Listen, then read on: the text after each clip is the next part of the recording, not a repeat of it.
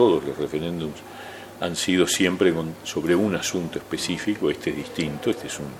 referéndum contra el gobierno en un sentido general, porque todos los temas prácticamente están puestos en cuestión, eh, nos obliga a salir en la defensa de, lo que supone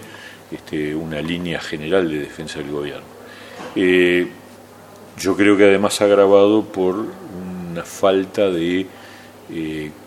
honestidad intelectual de parte de, los impulsores del sí, con una fuerte, fuerte, fuerte componente de, falta de verdad, de inventos, de hacerle decir a la luz cosas que no dice, de engaños. Entonces, con más razón tenemos que salir a explicar y aclararle a la ciudadanía qué es lo que realmente dice la LUC, cómo efectivamente no hay ningún cuestión. A ver, es una ley que hace 20 meses que está vigente y que no ha generado ninguna de las catástrofes que el Frente Amplio y el pronosticaban.